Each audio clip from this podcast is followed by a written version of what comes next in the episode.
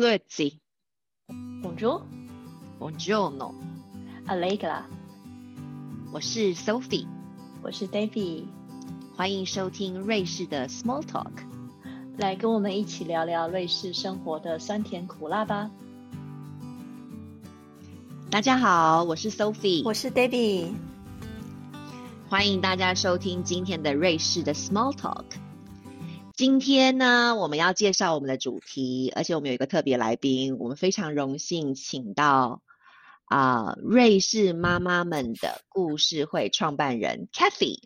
嗨，我想，对 Kathy 迫迫不及待跟大家 say hi 了，非常好。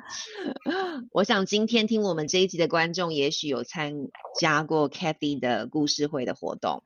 我个人虽然还没有机会参与呢，但是很好奇 Kathy 故事会的经营啊，以及她这几年旅居瑞士的育儿经验。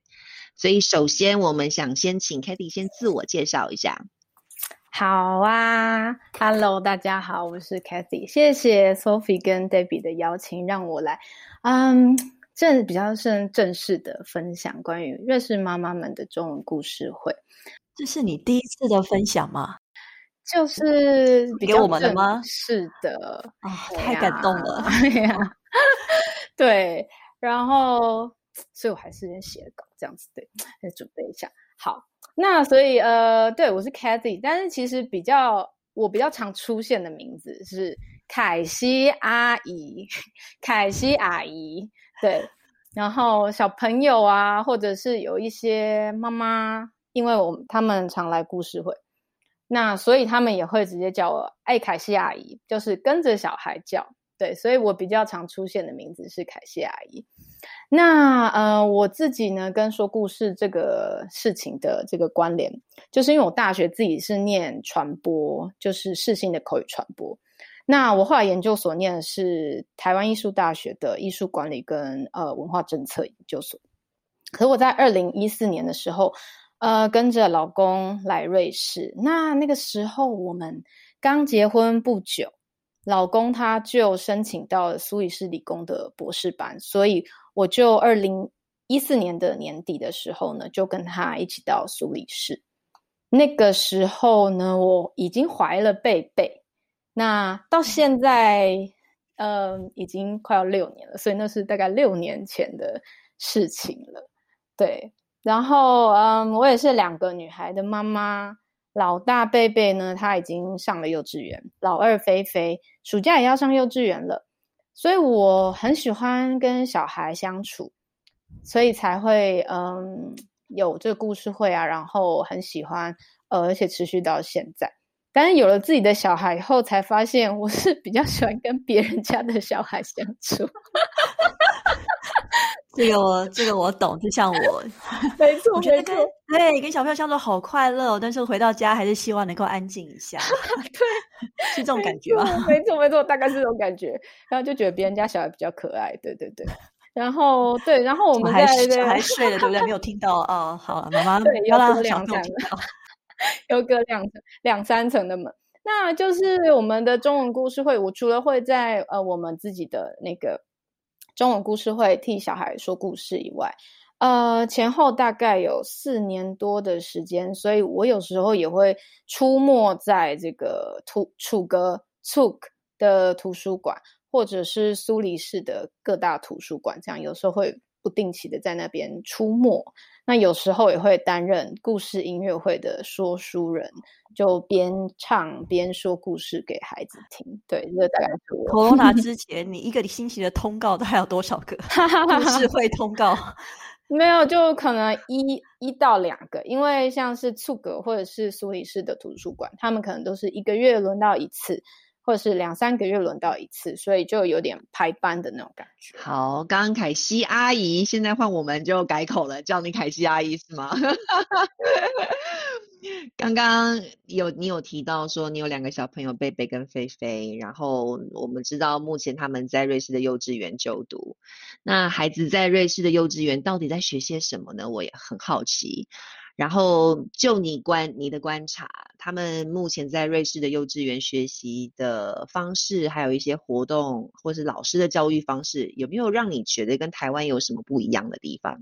嗯，我觉得真的，呃，叫什么刷新三观嘛？就是说，一开始，呃，以我自己的小孩为例，那像是老大贝贝，他从两岁开始，他我们让他一周，呃，有两天的时间在全德文的托儿所，就是这边所谓的 Kita，让他过去。那，嗯，我们并不是，呃，应该是说，我们并不是因为。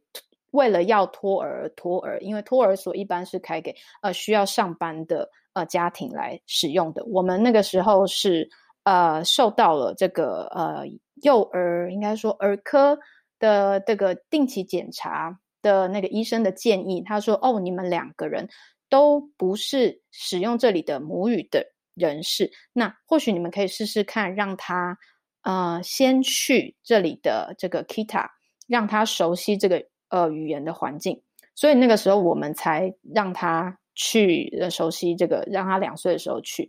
不过呢，很有趣的就是说，从啊苏黎世我们后来搬到楚格以后呢，这里的 Kita 他好像也是没有太多的情感的连接。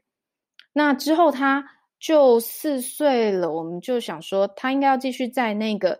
呃，Kita 或者是在那个私立的幼稚园，还是说我们让他进入当地的幼稚园呢？我们后来决定让他进入当地的幼稚园。那很奇妙的就是说，开始上课以后，我发现我的小孩每天回家都很开心，而且呢，他会。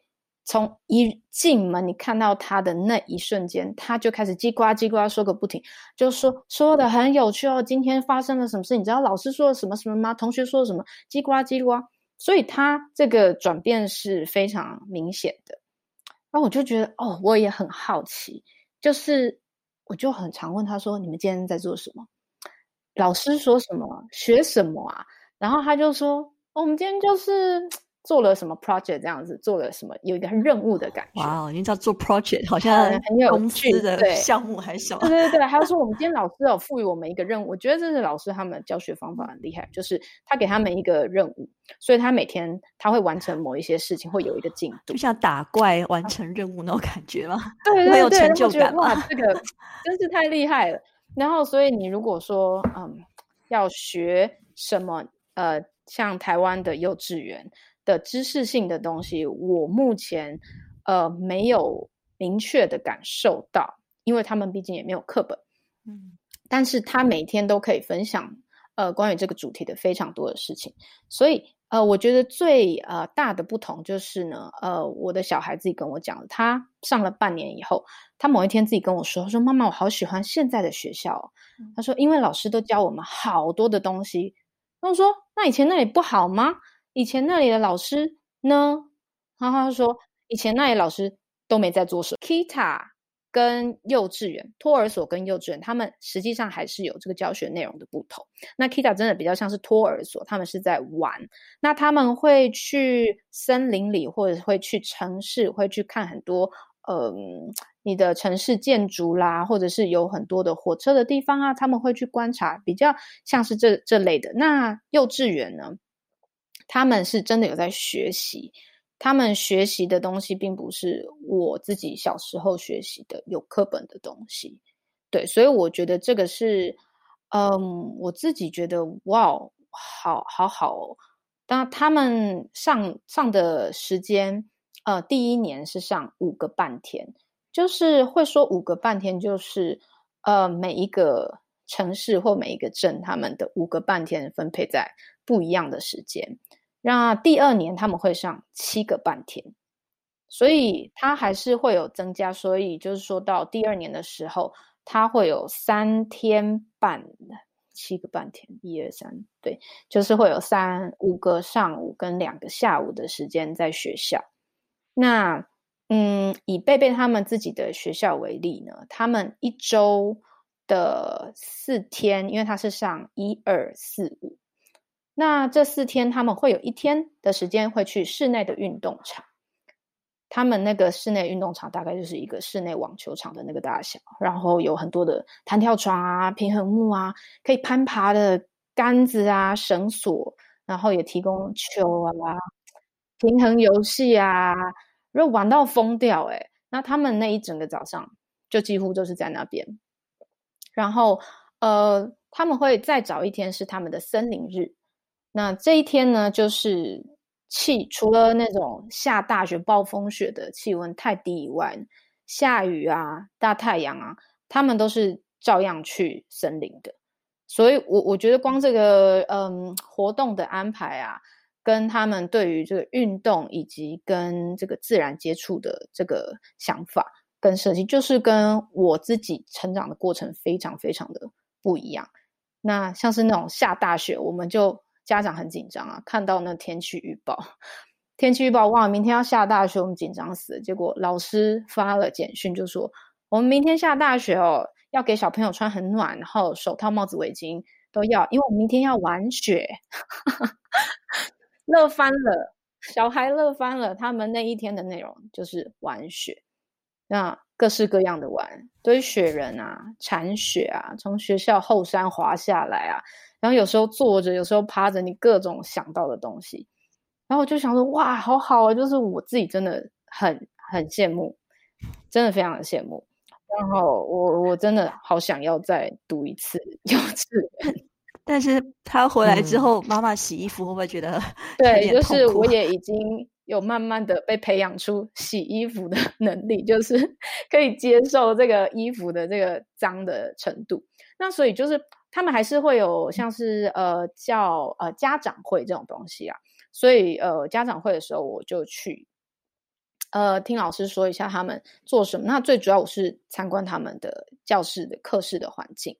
那我去了以后呢，哇，我真的发现老师非常非常的用心，就是他是沉浸式的教学，就是说他们没有课本，但是一进教室或者是进教室之前。都充满了不同形态跟那个主题有连接的东西，或者是孩子的作品。比方说，他们呃一开始的时候是呃青蛙，所以他们有各式青蛙的生态，然后呃蝌蚪的生态，青蛙的作品，那池塘的作品，嗯，教室里面布置成池塘的样子，然后。呃，他们做各式各样青蛙的蛋糕，然后汉堡也做成青蛙的图案，等等等。所以就是那两三个月，就是围绕在这个主题。他可以可能两三天就带一个作品回家。那他会告诉我说，为什么要做这个作品？这个作品哦，是从这个青蛙的蛋开始。然后呢，你知道怎样怎样怎样，然后它会变成青蛙哦。然后它青蛙以后，它会生长。所以它是。呃，借由在不断练习这个主题当中来学习，所以你可以说他们没在学什么，也可以说他们什么都学了。对，所以我自己是这样觉得。嗯，这其实很有趣，因为我想这跟听起来也是跟我的学习经验是非常不一样的。对啊，对啊。嗯，你们目前是在，就你刚刚说你们现在住在处。所以在德语区里面定居。那小孩去幼稚园的时候，应该就是学当地的语言嘛？那嗯，你你们是如何帮助孩子学习母语的？然后这方面，你跟爸爸，就是你跟你的丈夫之间，你们两个怎么合作？然后他是你的神队友还是猪队友呢？啊哈哈哈，是一个很好的问题。就是嗯，他应该没有在听吧？现在，对我希望他没有趴在门上听，也尽量不要告诉他这一集的发布时间。对，其实我我觉得来了以后，嗯，久了观察，就是说瑞士他们在语言融合这上面，就是他们政府跟呃，他们真的下了很多的心力在这个部分。就是说，除了他们鼓励不同的语言。在图书馆或在社区中心举办故事活动以外，嗯，幼稚园方面呢也是有语言治疗师随班，所以呢他会说，嗯，针对我们外籍人士的孩子，另外的一周播出一到两个小时，那跟他们个别做一些德文的字汇或者是一些文法句型的练习，那就是为了。呃，准备他们日后呃进入国小，进入国小的路。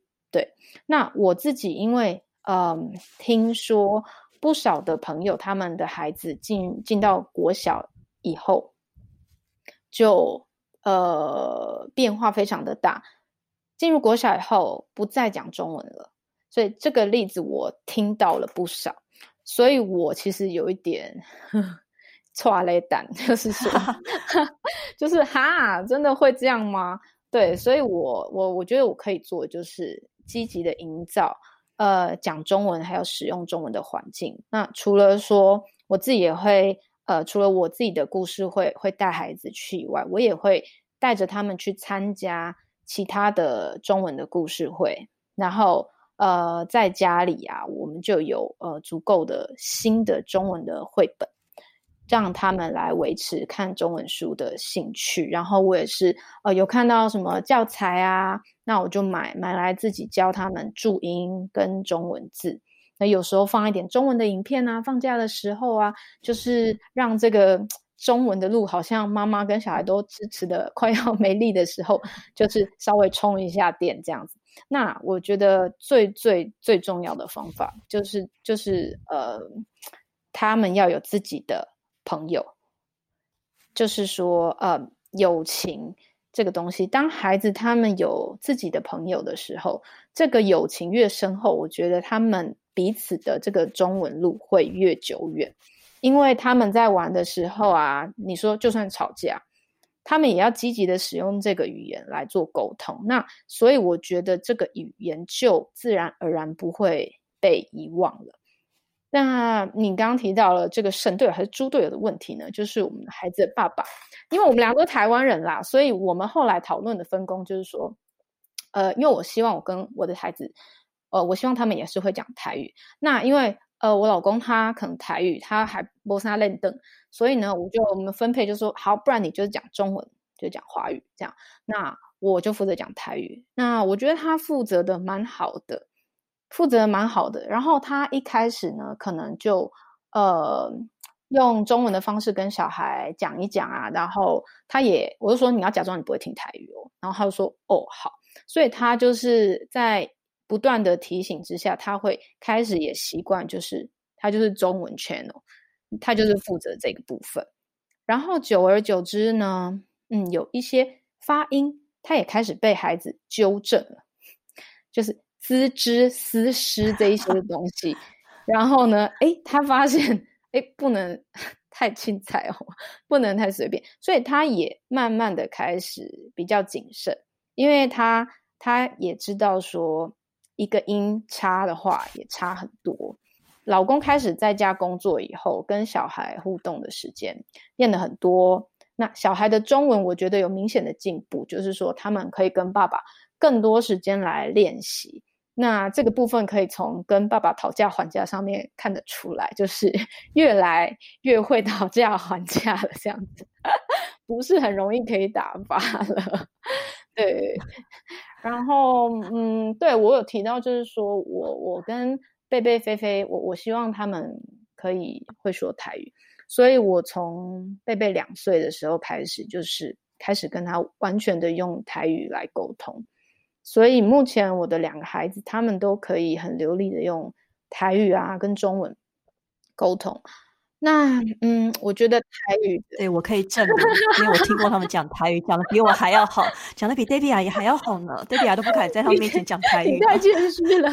对，然后就是我觉得台语，哎，我觉得跟中文比起来又更难一些，因为在这里台语有好多声调，它有很多声调，然后有一些词其实。是我们，或甚至我们的父母亲那代，他们已经逐渐忘记，或者是很少在使用。而且在这边，他们也没有对象可以练习，没有同年纪的对象可以练习。那这个事情啊，不止在瑞士没有，有时候我们回去台湾的时候，也非常少同年纪的人可以跟他们用台语来沟通。所以，我觉得我可以做的就是帮他们搜集网络的影片啦，然后呃，用台语。呃，读台语文的绘本给他们听，因为现在也蛮多台语文的这个出版了，所以我会特别买用台语文写的绘本，用台语念给他们听。然后我会收集好听的台语的儿童的专辑，或者是呃频繁的跟这个我们瑞士台语社的大家交流，然后让孩子们加入。然后我觉得现在还有一个很好的就是那个 podcast，呃，那个那个什么，那个那个叫什么 house，那个叫 Clubhouse Clubhouse。对，这个新的这个方法，我觉得是一个契机，就是说他们可以有机会跟这个同年纪的人使用台语来沟通，比较有机会啊。对，这这一点我很佩服你，因为我觉得要坚持。不容易，在台湾恐怕都有某个程度上的不容易，更何况是在瑞士，所以很厉害，很厉害。没有没有，我我觉得就头洗下去了，你就是这样子。那这一点也是我非常佩服凯西阿姨的部分，因为要要坚持台语不容易，更何况是在瑞士做这件事情。那刚刚你也提到了，你有一个故事会，可以不可以跟我们的观众说说看你的故事会？你。当时你为什么想成立的？然后你如何经营的？好啊，就是呃，一开始为孩子讲故事，就是嗯，我们这个故事会还有这个脸书的社团的，真的是最开始的最开始，就是我们这个故事会在苏黎世换了三四个地点以后，我们就最后在 Ang 的山上。租了一个教室作为我们的场地，这样，所以每每一个礼拜二下午，那三角铁的声音响起的时候，孩子们就会知道啊，凯西亚要开始唱歌了，赶快赶快，我们进去，要赶快做好了。那为什么会呃有这个想法呢？就是这个故事是四年，要从四年前讲起。有一天，我一位朋友，就是你们都很熟悉的那位朋友，那邀请我一起去参加一个苏黎世图书馆的这个中文故事会的活动。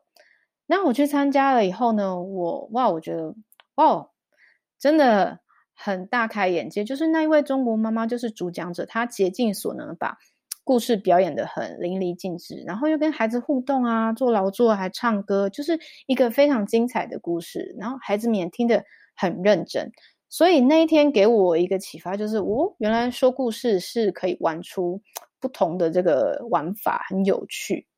那所以，我我那天结束以后，我就在想说，嗯，不过毕竟就是台湾跟中国在中文的口音跟用法上面还是会有差异，所以我就想说，诶，那我们同年纪的孩子也不少啊，那大家也喜欢带孩子听故事，那为什么我们不来讲自己的故事呢？那所以我就大胆的提出这个想法，我就说，诶，不然我也来讲故事好了。那那一位朋友呢，他就马上支持我，他说。好，他他虽然不能讲，但是他愿意提供他们家客厅当我们第一次的故事会场地。所以呢，我们就从他们家的客厅发机，然后一直走到了现在。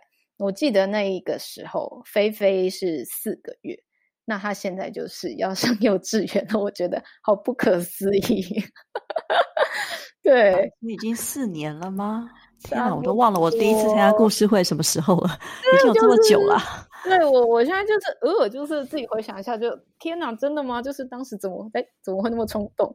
然后一开始我们只有五个家庭，然后我们就是不管刮风下雨啊下雪，我就会推着贝贝菲菲去讲故事。然后就后来搬到 Zook 这 Zook 这边也是一样，就是也是谢谢老公的支持，就是我们。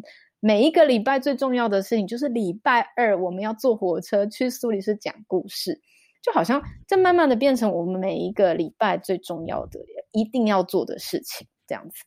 然后后来我们的人数就慢慢的四年有慢慢的变多，慢慢，然后大家也越来越熟，所以我们一度有大概二十个家庭同时来听故事，就是哇，真的非常的热闹。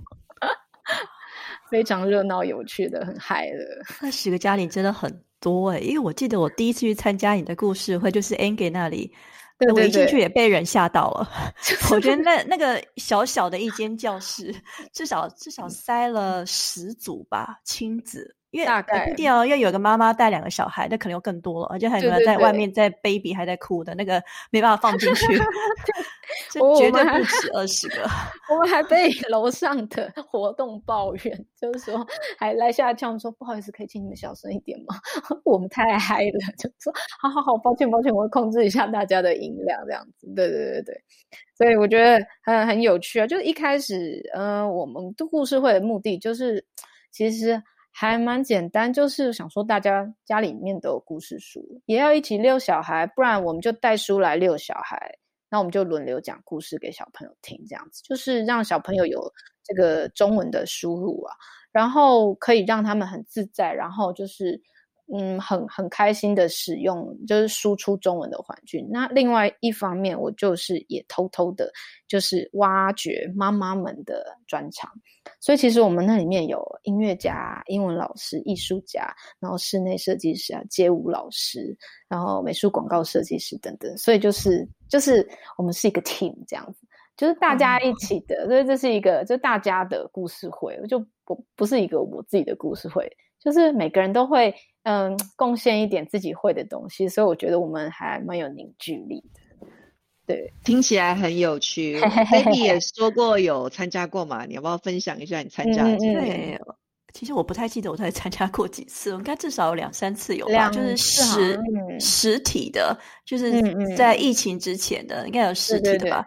因为我除了参加你的，还有参加你刚才讲那个中国妈妈的故事会。嗯嗯嗯，有想说只要我有时间，那我就去讲故事给小朋友听。因为我也真的蛮喜欢讲故事的。我觉得看到小朋友那种眼睛发亮看着你的那种感觉，你就觉得哇，自己像 super star 那种感觉。对对对对，然后 越讲越嗨，很高兴。有有有有有，有时候会会这样子。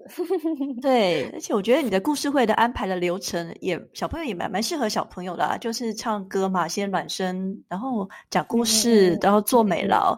而且小朋友也撑不太久，所以你还是需要一点活动的转换，让他们去集中注意力嘛。对对对，他们的那个专心的那个时间没有办法一次太久。去参加你故事会的小朋友，我记得我那次看到。应该最小就是 baby 啦，就可能还在娃娃车里面睡觉，他可能就到五六岁，对不对？差不多五岁左右，就是上幼稚园之前啦。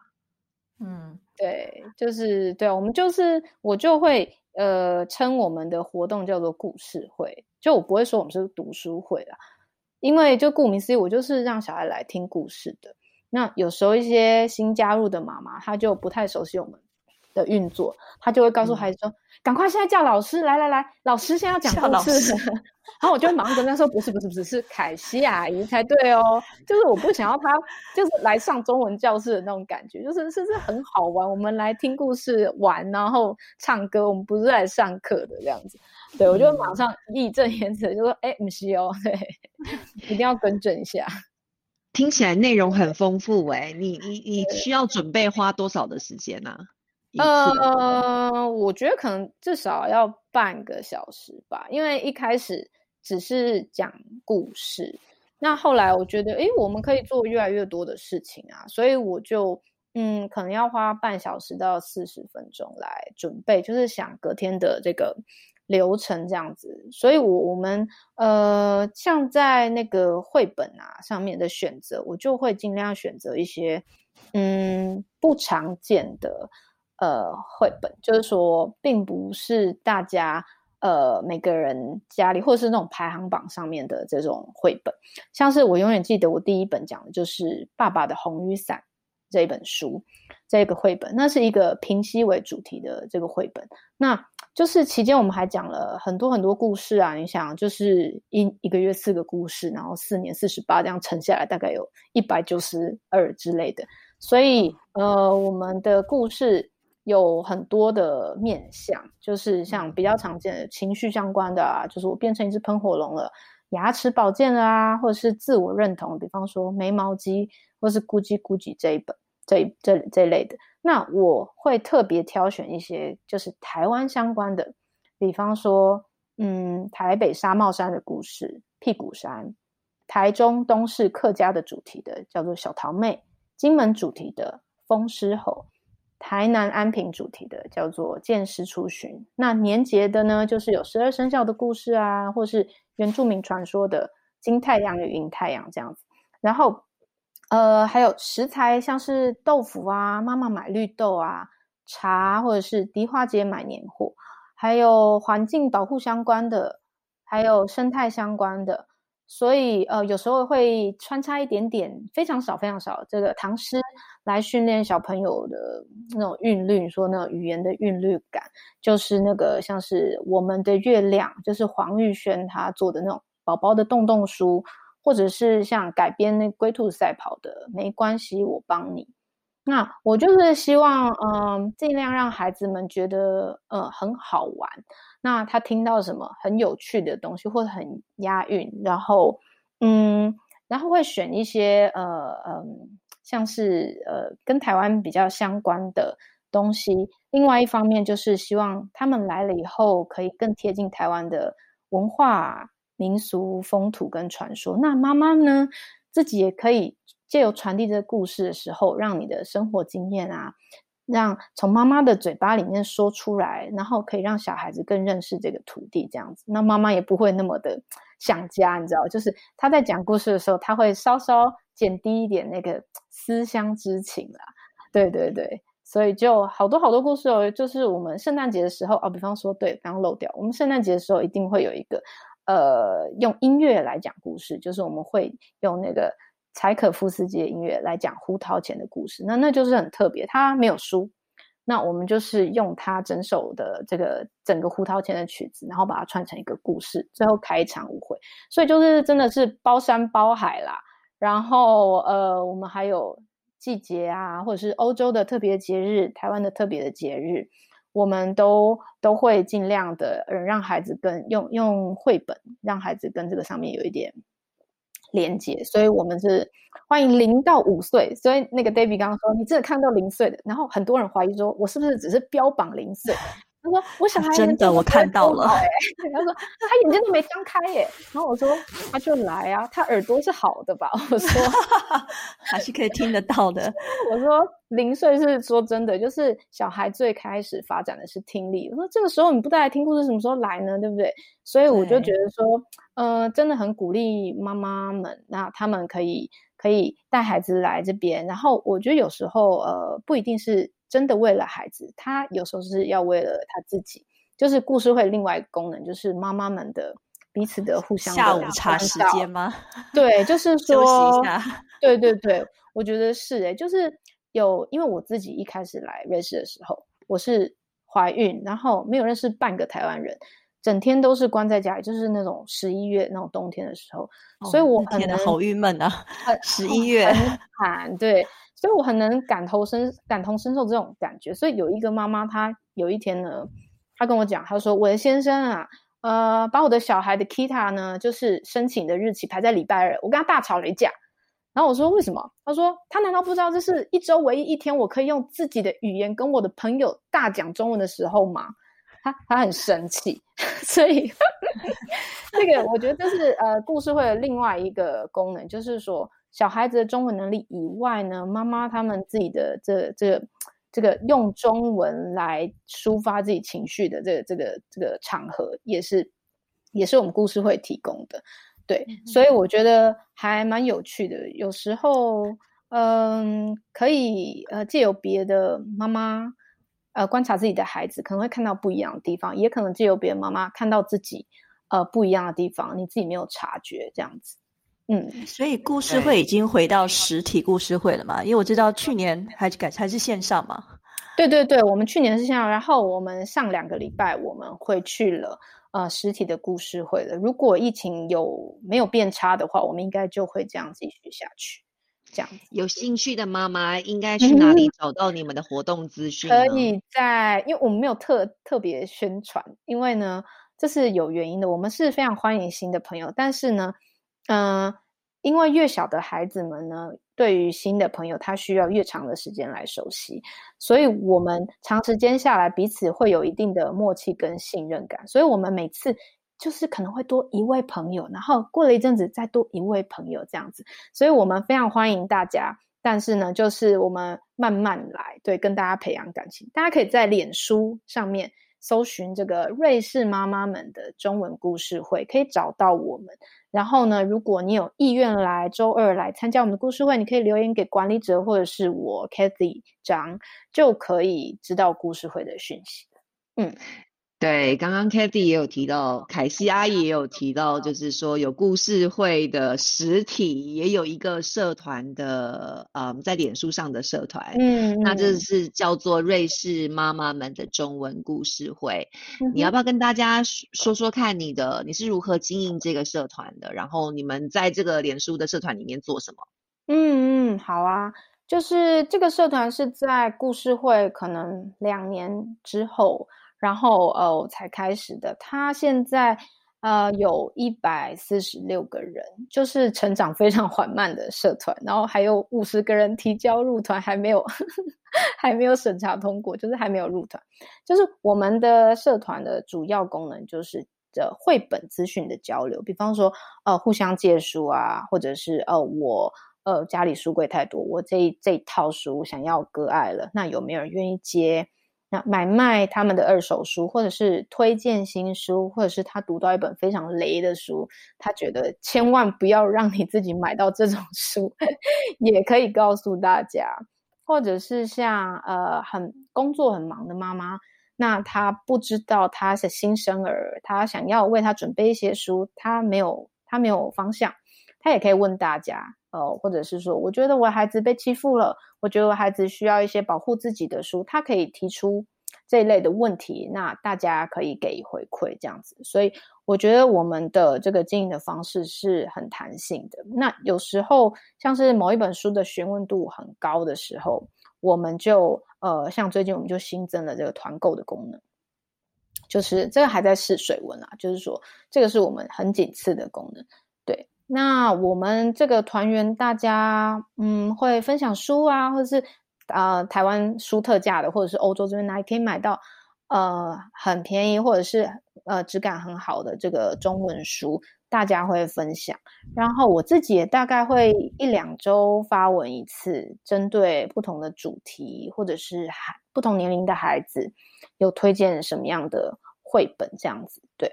那我觉得，如果是嗯，因为呃，大家会写上自己的居住的地方，所以我是非常建议大家可以相约交换自己彼此的书籍，呃，或者是到彼此的家中，呃，让孩子自己去借，自己去选他有呃兴趣的书。我觉得这都是社团的功能之一，因为我们知道，就是把书运过来，买书从台湾运过来。是运费最贵，不是书费嘛？所以，嗯，我觉得这边的每一本的中文的正体书都是非常非常珍贵，所以我希望就是可以让大家，嗯，可以交换，然后互惠这样子，可以达到这个功能这样子，嗯，然后我们哦，对了，我们有时候还会呃不定期的办一些活动，这个是跟我们那个实体的故事会比较不一样的地方。像我之前就有以这个脸书社团的名义办过，呃，像是夜市园游会的这个活动啊，或者是大野餐的闯关游戏的活动，或者是夏日放风筝大赛，那还有呃婴幼儿的急救外伤工作坊，还有像是春季的线上音乐会，还有呃我们接呃还办了这个。